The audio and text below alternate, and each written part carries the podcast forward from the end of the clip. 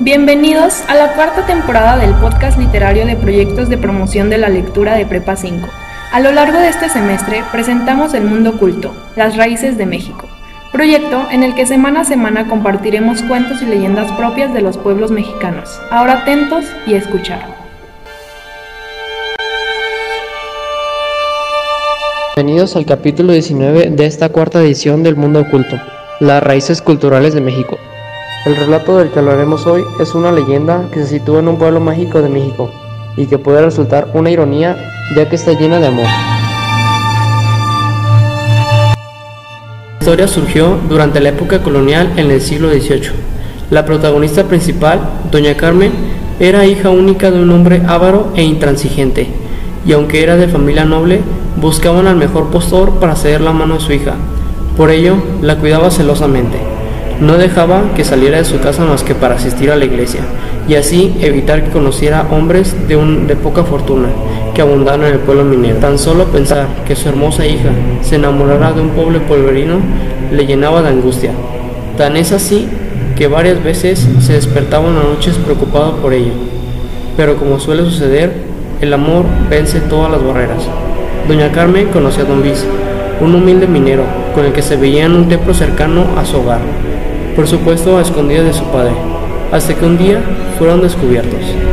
Su padre la encerró en casa amenazándola con casarla con un amigo suyo que vivía en España, el cual tenía las cualidades que él buscaba para ella, para que su mermada fortuna creciera. La bella sumisa doncella lloraba todos los días con su dama de compañía desde el balcón de su recámara, lo que ahora es el callejón del beso.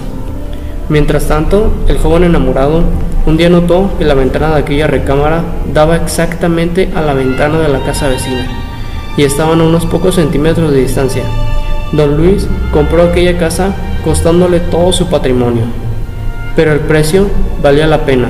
Cuando al asomarse por la ventana y extender su mano, pudo tocar la ventana del cuarto de doña Carmen.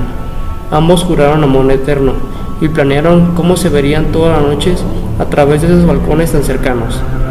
Pero al día siguiente, cuando más distraídos se encontraban, el padre de Carmen entró a la habitación y al ver cómo se besaban con aquel minero, lleno de rabia y coraje, le clavó una daga en el pecho a su propia hija. El pobre Luis no soltaba las manos de su amada. Cada vez se hacían más frías y sin movimiento. Las últimas palabras de Carmen fueron por siempre.